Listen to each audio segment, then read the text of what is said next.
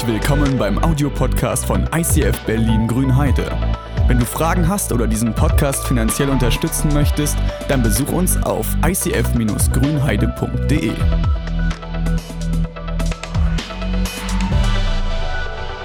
Hammer, wir sind ja mittendrin unserer Themenreihe Wolke 7, die wohl flauschigste Themenreihe, die wir je hatten im ICF. Alles so schön weich gespült. Und ich weiß nicht, ob ihr wusstet, um welches Thema es heute geht. Ich habe jemanden draußen getroffen, um was geht es heute eigentlich? Wer, wer, wer ist extra wegen des Themas gekommen? Wer weiß, um welches Thema es geht? Okay, sehr gut. Das Thema heute ist Sex mit Spirit. Und wir haben lange überlegt, wie nennen wir diesen Titel. Und ich werde heute sehr delikat, aber auch sehr klar und sehr offen über das Thema Sexualität reden, weil ich glaube, dass die Bibel an diesem Punkt super, super klar ist. Nur das, was wir als Kirche draus gemacht haben, ist nicht immer so klar. Also ich weiß nicht, ob du mit Kirche in Berührung bist. Du kannst die Theologie einer Kirche, die traditionell in Deutschland lebt, wahrscheinlich zusammenfassen mit, vor der Ehe darfst du nicht, in der Ehe willst du nicht. Oder? Also so, wenn man und ich merke, für mich ist heute eine Herausforderung, so unterschiedliche Leute da zu haben. Es gibt Singles hier, es gibt Leute, die in einer anbahnenden Beziehung sind, andere sind bereits verheiratet, wieder andere haben vielleicht schon Erfahrungen gemacht mit Sexualität, die schmerzlich waren, die dramatisch sind und die sich nicht so gut anfühlen. Aber ich möchte mit einem Witz anfangen. Nämlich, äh, eine Jugendgruppe hat überlegt, lass uns doch mal für unsere Jugendlichen etwas zum Thema Sex machen. Und da sich der Jugendpastor nicht getraut hat, weil er nicht so viel Erfahrung hatte, war Single, rief er seinen Pastor an und sagte, kannst du nicht am nächsten Freitag in der Zapfsäule was zum Thema Sex machen? Und dann sagt der Pastor, ja logisch, komme ich. Und dann will er es in seinen Kalender eintragen. Und in dem Moment, wo er es reinschreibt, denkt er, ich kann doch nicht in den Kalender Freitagabend Sex reinschreiben. Was soll denn meine Frau denken, wenn da Sex drin steht und ich gehe zur Jugendgruppe? Kann ich nicht machen. Dann schreibt er rein Segeln. Das steht im Kalender und jeder gute, gewissenhafte Jugendpastor, der ähm, ruft an einem Freitag nochmal an, weil wir Pastoren sind manchmal ein bisschen verpeilt, ruft morgens an, um sich zu gewissern, ob das wirklich klar geht mit dem Thema. Und seine Frau ist am Telefon und der Jugendpastor sagt, ähm, ja, ist Ihr Mann zu Hause? Nein, der ist gerade unterwegs und so, der bereitet sich noch vor für heute Abend. Er sagt, ja, ich wollte fragen, was, was ist? Und dann schlägt sie den Kalender auf und sieht, dass im Kalender Segeln drin steht. Und auf die Rückfrage von dem Jugendpastor, ob das mit dem Thema heute Abend klar geht, sagt sie völlig entrüstet, meint sie, komisch. Mein Mann hat das erst zweimal in seinem Leben gemacht. Das erste Mal war es ziemlich stürmisch, das fand er cool. Beim zweiten Mal hat er so gekotzt, dass er gesagt hat, ich mache das nie wieder. Also, so viel zum Thema Segeln oder Sexualität. Und ähm, ja, wie gesagt, ich möchte gerne delikat drüber sprechen. Und damit ihr nicht denkt, dass die Bibel prüde ist an diesem Thema, habe ich euch eine Bibelstelle mitgebracht. Und die Bibelstelle steht in, in Hohes Lied und ich lese euch die mal vor. Das ist ja das, wenn es ein zweites Buch von Hohelied geben würde, ich hätte es gerne geschrieben, weil das, diese Worte, um eine Frau zu beschreiben, die musst du erst mal finden. Wie bezaubernd sind deine Schritte in den Sandalen, du königliches Mädchen. Die Rundungen deiner Hüften sind wie Geschmeide. Das Werk eines Künstlers.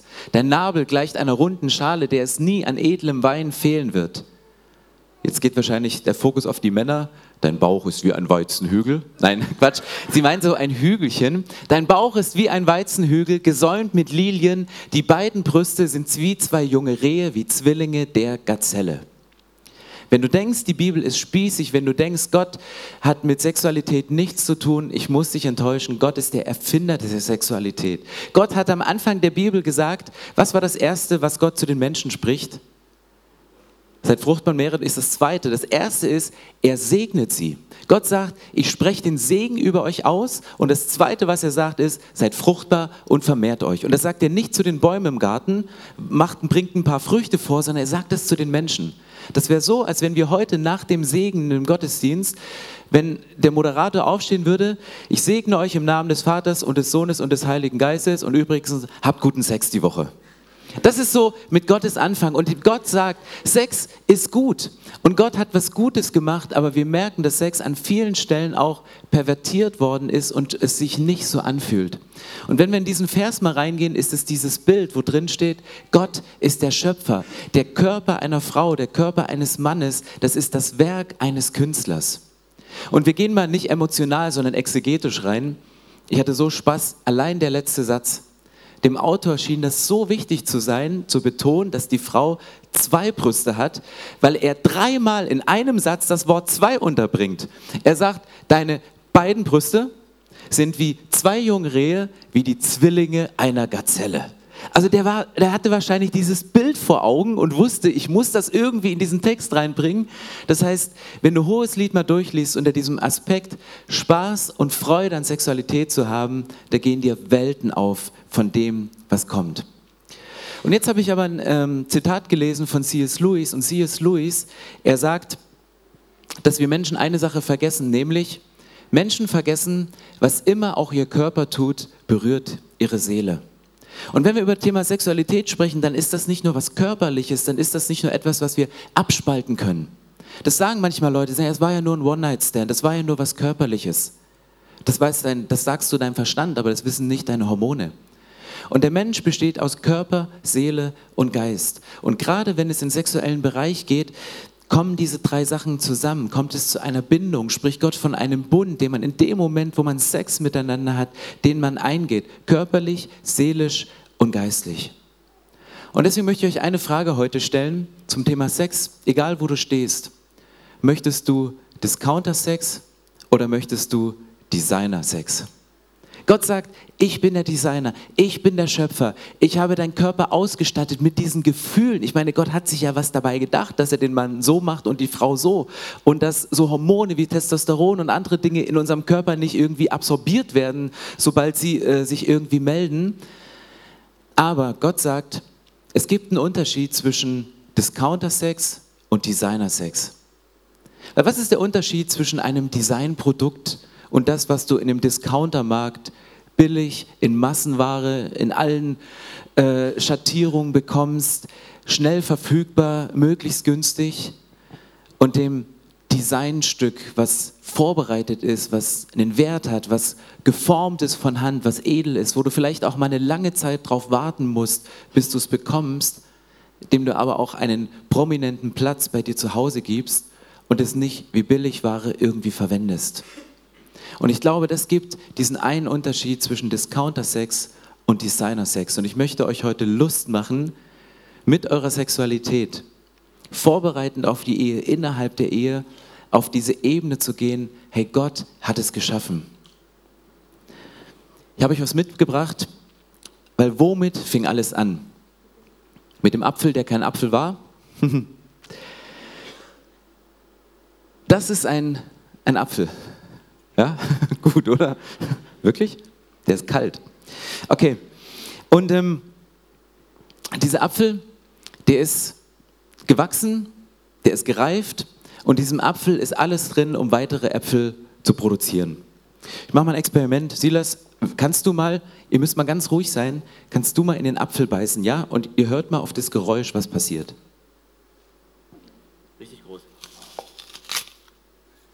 Krass, boah, Sie wissen, geil. Äh, willst du auch mal beißen? Mhm. Okay. Okay, cool. Habt ihr gehört? Wer war besser? Erste, zweite? Komm, Napoleon, du auch mal?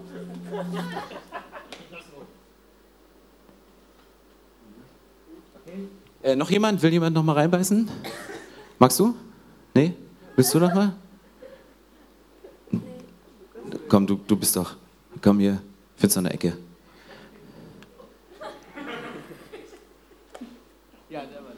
Der war, ich habe das Mikro vergessen hinzuhalten. Wer will noch? Wer will noch mal reinbeißen? Ist eklig, oder? Ich nicht? Nee, warte mal. Sabba. Das ist für mich ein Bild, wenn es um Sexualität geht. Der Apfel, ich weiß nicht, was der Wert ist.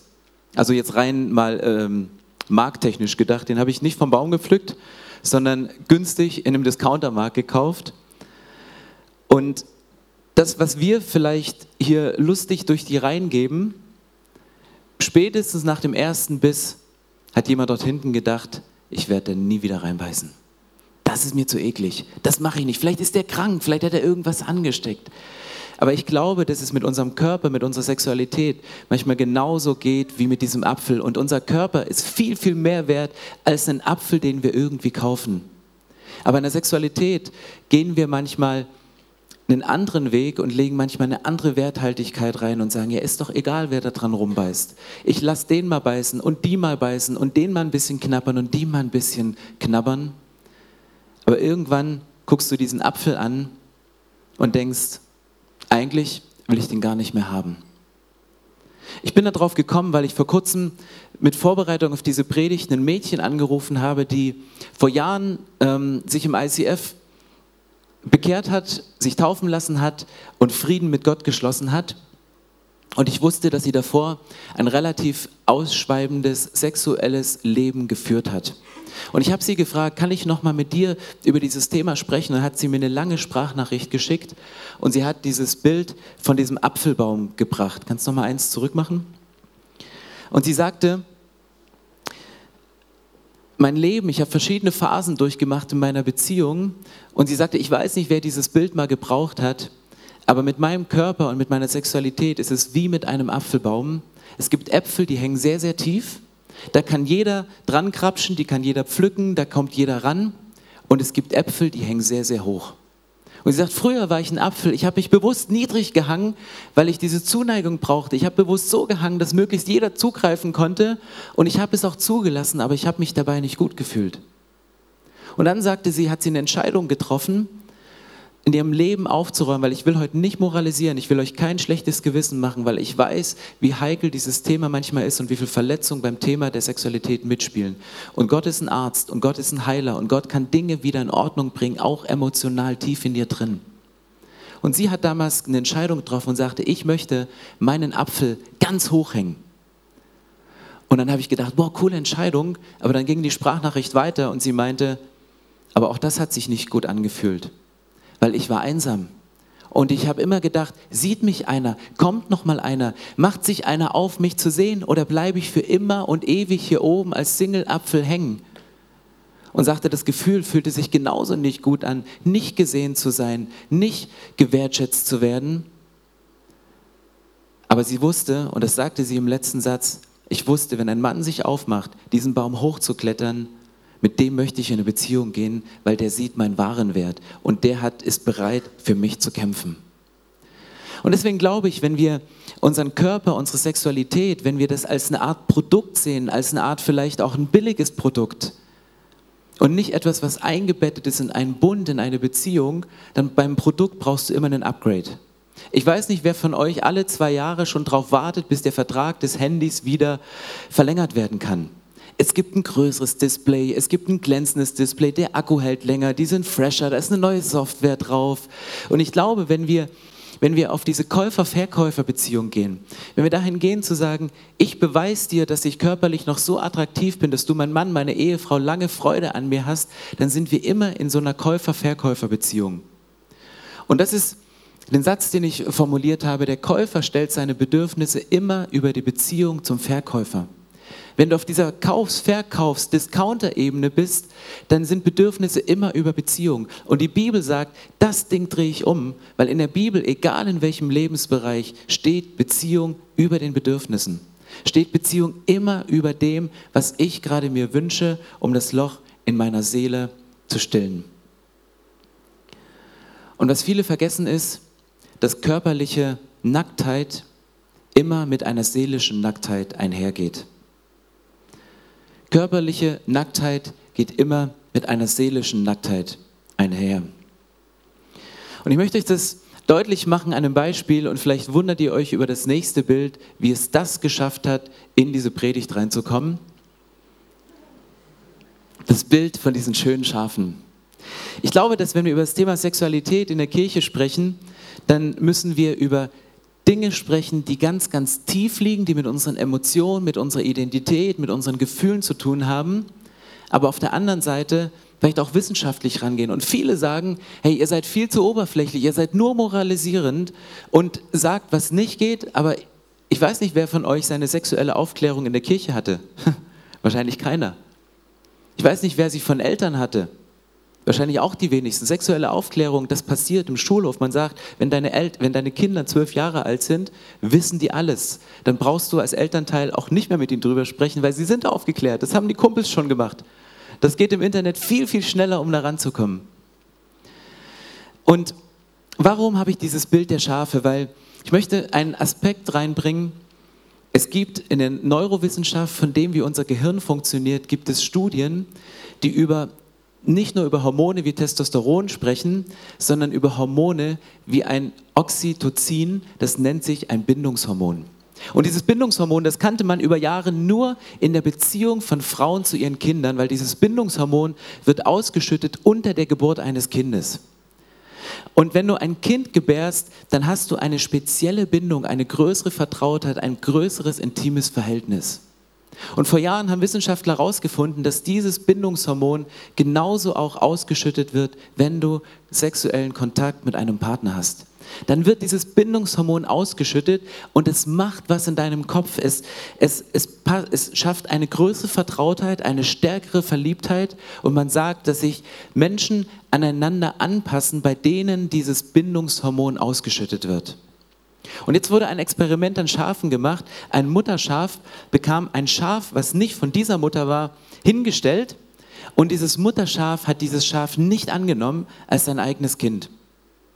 Und dann hat man diesem, Mut, diesem Kind dieses Hormon gespritzt, dieses Bindungshormon gespritzt und es wieder in die Nähe der Mutter gebracht. Und ab dem Zeitpunkt hat diese Mutter dieses Kind wie ihr eigenes Schafskind angenommen. Und als ich das gehört habe, habe ich gedacht, habe ich die Stellen in der Bibel nochmal unter einem ganz, ganz anderen Aspekt gelesen, dass mit dem Zeitpunkt, wo du den Bund des sexuellen Kontaktes und nach der Bibel die Ehe mit jemandem eingehst, wird dieses Bindungshormon ausgeschüttet. Und wenn das Bindungshormon nicht mehr ausgeschüttet wird, gibt es wie eine Fehlermeldung im Hirn. Vorsicht, Bindungshormon ist nicht mehr da und irgendwas fehlt. Und dann versuchst du vielleicht beim nächsten Partner wieder hinzukommen und beim nächsten und nochmal, um dieses Bindungshormon wiederzukommen. Und wir sprechen gern von diesem überfüllten Ehebett. Viele Menschen, die viele sexuelle Beziehungen vor der Ehe hatten, wundern sich, warum es in der Ehe nicht so funktioniert mit der Sexualität. Wundern sich, warum es nicht auf Anhieb klappt. Und es ist auch normal, wenn ihr frisch verheiratet seid. Glaubt nicht, dass ihr in der Hochzeitsnacht den besten Sex haben werdet. Das wächst. Und das Sprichwort je oller, je doller, das ist... Äh, da ist eine Wahrheit dran, weil man reift daran. Aber wenn man in der Ehe mit einem überfüllten Ehebett, mit vielen Beziehungen, mit vielen Bindungshormonen zusammenkommt, dann hat man immer diese Bilder im Kopf. Und ich möchte heute nicht moralisieren, weil ich glaube, dass Gott heilen kann. Ich glaube, dass Gott an diesem Punkt auch nochmal eingreifen kann. Was sagt die Bibel? Und ich habe gesagt, dass ich, seitdem ich von diesem Bindungshormon weiß, Stellen in der Bibel nochmal ganz anders lese, weil Gott ist der Designer, Gott hat uns geschaffen, Gott hat dieses Hormon in uns Menschen reingelegt. Da gibt es die Stelle in 1. Korinther 6, Vers 16, da steht, oder wisst ihr denn nicht, dass ein Mann, der mit einer Prostituierten verkehrt, mit ihr eins wird? Denn in der Schrift heißt es, die beiden werden zu einer Einheit. Hier ist genau die Rede davon, dass ein Mann, Paulus schreibt hier, ein Mann, wenn er zu einer Prostituierten geht, wo er sagt, hey, da zahle ich für, das ist wirklich nur was Körperliches. Er spricht davon, ihr werdet eins in dem Moment. Bindungshormon wird ausgeschüttet, ihr werdet zu einer Einheit, ihr geht eine Verbindung ein. Und das macht etwas mit euch. Und wenn du denkst, ja, Paulus, das war damals, das war nicht so schlimm. Das Römische Reich, die Zeit, in der Paulus damals gelebt hat, war sexuell ich weiß nicht, ob schlimmer oder gleich schlimm wie jetzt. Weil viele sagen immer, ihr müsst das ICF mal eure Werte überdenken. Am Puls der Zeit heißt nicht nur, eine Lederjacke und zerrissene Jeans auf der Bühne anzustellen. Bitte verändert eure altmodisches äh, Denken über Sexualität, dass es nur innerhalb der Ehe von Gott so gewollt ist ich glaube, dass das, was damals passiert ist, und lest mal die Bibel durch, da ging es sexuell drunter und drüber und es wurde ganz, ganz viel pervertiert. Und ich glaube, dass es deswegen auch eine Message für unsere Zeit ist, über die wir offen und ehrlich sprechen müssen. Die zweite Stelle, wo es um diese Bindung geht, 1. Mose 2, das erklärt, warum ein Mann seinen Vater und seine Mutter verlässt und sich an eine Frau bindet, an seine Frau bindet. Und die beiden werden zu einer Einheit werden. Bindungshormon wird ausgeschüttet. Adam und seine Frau waren beide nackt, aber sie schämten sich nicht. Sie schämten sich nicht, weil die körperliche Nacktheit und die seelische Nacktheit in, in diesem Rahmen dieser Beziehung gut aufgehoben war. Eine dritte Stelle. 1. Korinther 6. Lasst euch unter keinen Umständen von sexueller Unmoral verleiten. Was immer ein Mensch für Sünden begehen mag, bei keiner Sünde versündigt er sich so unmittelbar an seinem eigenen Körper wie bei sexueller Unmoral. Ich habe die Stelle gelesen und gelesen und gelesen und ich dachte, wieso steht er an seinem eigenen Körper? Hey, ich bin Mann, wenn ich Sex mit einer Frau habe, tut ihr vielleicht weh, aber warum versündige ich mich damit? Paulus sagt, mit dem ganzen Bewusstsein, was im römischen Reich gerade abgeht, er sagte, es passiert was mit deinem Körper, es passiert was in deinem Inneren, in dem Moment, wo du dich an den anderen bindest. Und ein Wissenschaftler, Dr. Michael Merzenich, er hat die Sache mit dem Bindungshormon weitergebracht und er bringt dieses folgende Zitat und ich möchte euch das mal vorlesen, weil ich das für mich die Erklärung, warum man seinem eigenen Körper schadet. Er sagt es, also dieses Bindungshormon, erklärt unsere Verwundbarkeit. Wenn wir uns verlieben und warum so viele selbstbewusste Männer und Frauen, die sich in eine manipulierende, verletzende oder abwertende Person verlieben, oft das Gefühl für sich selbst verlieren und von Selbstzweifel geplagt werden, von dem es Jahre dauern kann, sich wieder zu erholen. Das sagt ein Neurowissenschaftler. Das sagt ein Neurowissenschaftler, der sagte, rein biologisch, der ist kein Christ, der ist nicht gläubig, aber er sagt, in deinem Körper passiert etwas, wo du Jahre noch mit den Folgen zu kämpfen hast. Und es hebt für mich den Wert der Bibel nochmal hoch, wenn Gott sagt, ich wünsche euch, dass ihr Designer-Sex habt, weil ich habe euch geschaffen mit all diesen Hormonen und ich habe euch so angelegt, dass ihr euch auch, wenn ihr euch körperlich, wenn ihr intim werdet, dass ihr euch angleicht und dass sich eure, eure Hirne miteinander in einer größeren Vertrautheit begegnen, als es körperlich überhaupt möglich ist. Und das sind die schönsten Sachen, die man sich vorstellen kann, innerhalb dieses, dieses geschützten Rahmens Sexualität auszuleben, auszuprobieren. Und auch da nochmal, wenn ihr verheiratet seid, probiert aus, was irgendwie geht. Missionarstellung ist nicht die einzige, die für Christen möglich ist. Und sie hat auch nicht ihren Namen, weil es Christen nur die eine Stellung machen dürfen. Probiert es aus. Ladet euch eine App runter mit Zeichnungen, mit 69 Stellungen und macht eure Top 10, Top 30, Top 5 Liste. Probiert es aus. Nicht alles muss in euer Re Repertoire übergehen. Ich glaube, Brüde müssen wir Christen nicht sein. Im Gegenteil.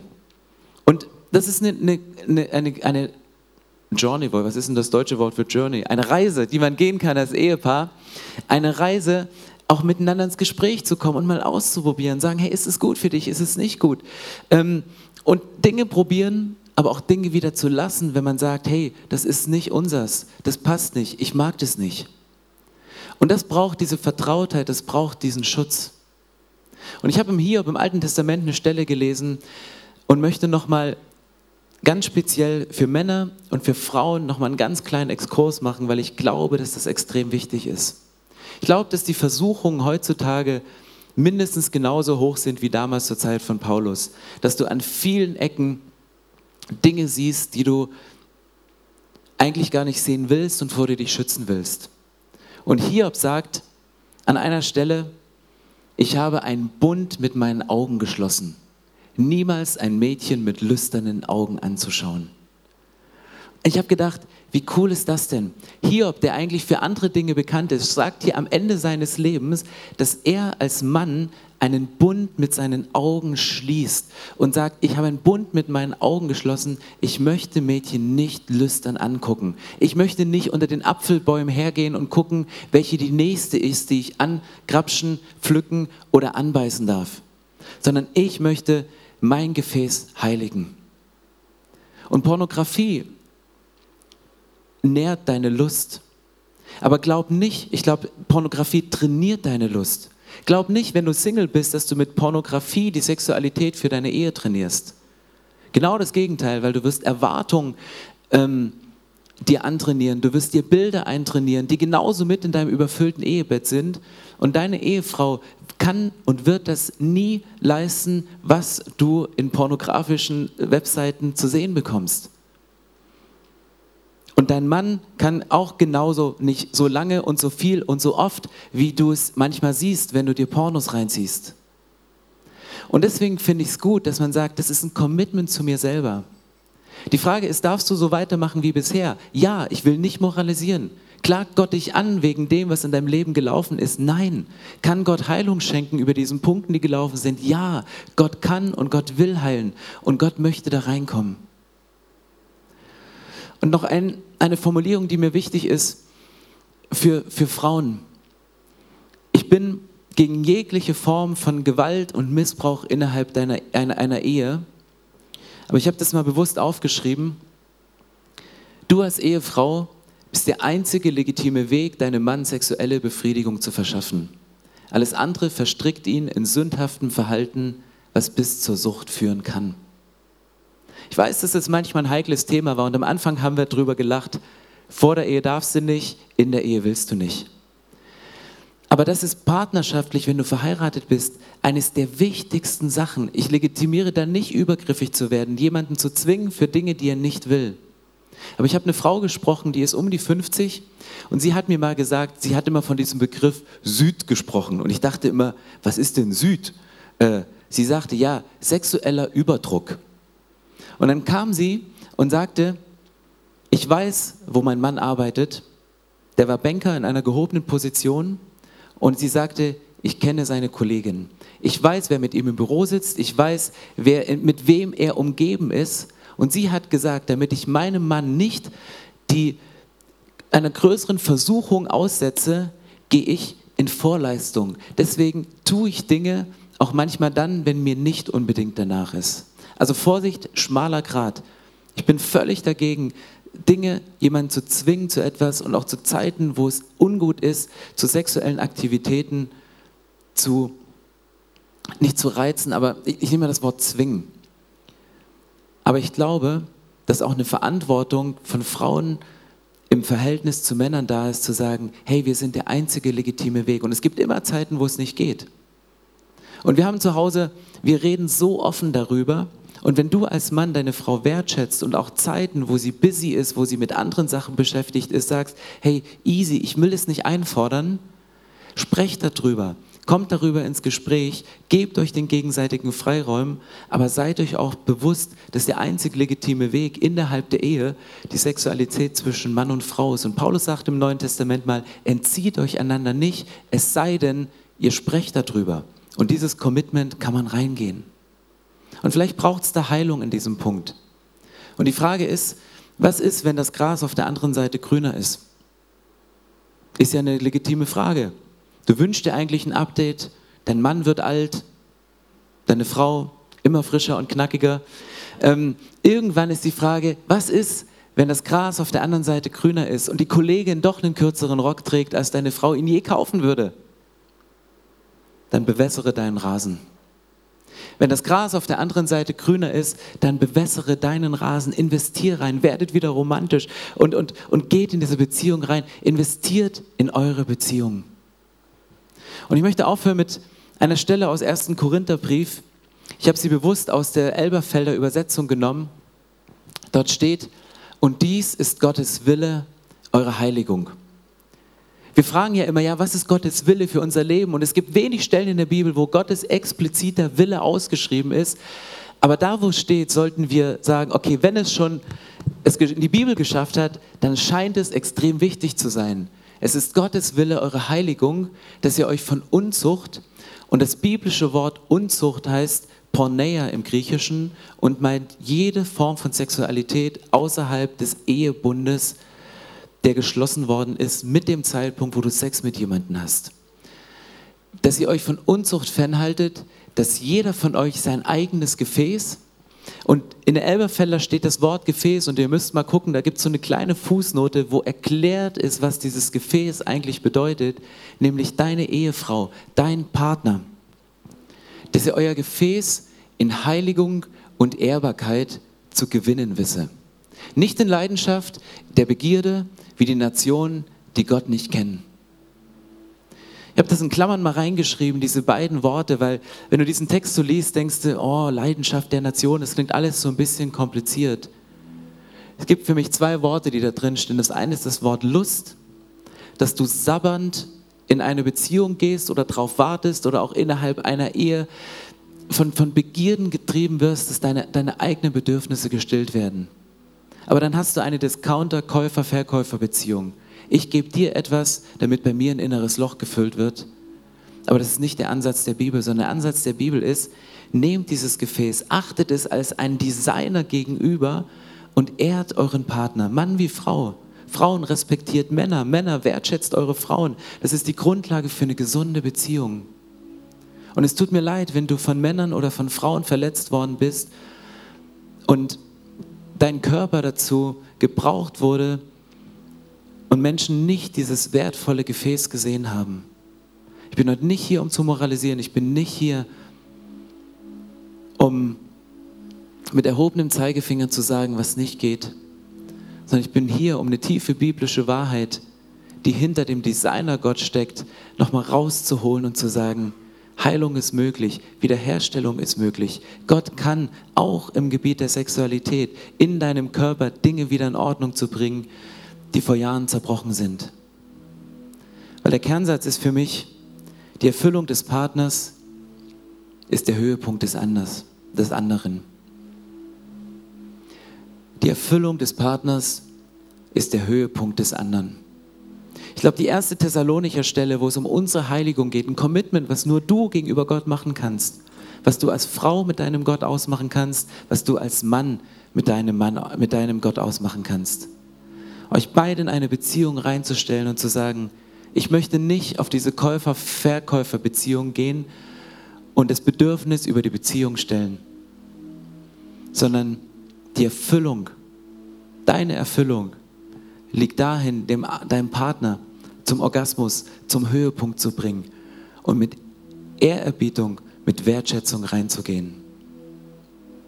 Wir möchten einen Song singen, wo es um einen Standpunkt geht und ich glaube, dass heute so ein Tag ist, wo jeder für sich entweder ein Commitment wie Hiob machen kann, um sozusagen, hey, ich, ich mache einen Bund mit meinen Augen. Ich mache einen Bund mit meinen Gefühlen. Ich mache einen Bund mit meiner Geschlechtlichkeit. Aber Gott, ich, ich, ich möchte da reingehen. Ich möchte nicht mehr so viel Zeit in Pornografie verschwenden, weil Pornografie, wir, auch da, kein erhobener Zeigefinger, weil ich habe irgendwann damit aufgehört, weil nicht nur das, das Gucken und die Selbstbefriedigung, die meistens damit verbunden ist, dass es was in deinem Kopf etwas macht, sondern ich habe gemacht, dieses ganze Drumherum um Pornografie, das hält mich ab, meine Berufung zu leben. Wenn ich im Büro schon merke, ich habe so viel Druck im ICF, so viel Druck in der Kirche, ich brauche irgendwie Belastung, dann denke ich schon Stunden vorher nach, wo es mal die Möglichkeit gibt, sich wieder von dem sexuellen Überdruck zu entledigen. Und manchmal denkt man Stunden drüber nach und wartet nur auf diesen Punkt und nachdem man dann Pornos konsumiert hat und sich selber befriedigt hat, dann fängst du an, deinen Verlauf zu löschen, deinen Computer in Ordnung zu bringen und auch da geht wieder so viel Zeit drauf. Und ich habe gesagt, ich will diese Zeit nicht verschwenden und ich will wertvolle Lebenszeit nicht da rein investiert, um mir ein Überdruckventil zu machen. Und deswegen glaube ich, dass das eine sehr, sehr intime, sehr, sehr persönliche Geschichte ist zwischen dir und deinem Gott.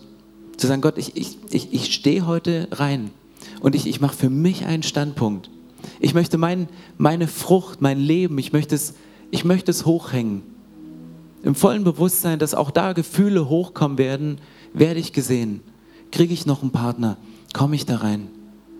Aber achtet euch und eure Körper und eure Beziehung mit derselben Wertschätzung, die Gott euch entgegenbringt und mit derselben Wertschätzung, wie Gott euch sieht und wie Gott eure Beziehung sieht. Amen.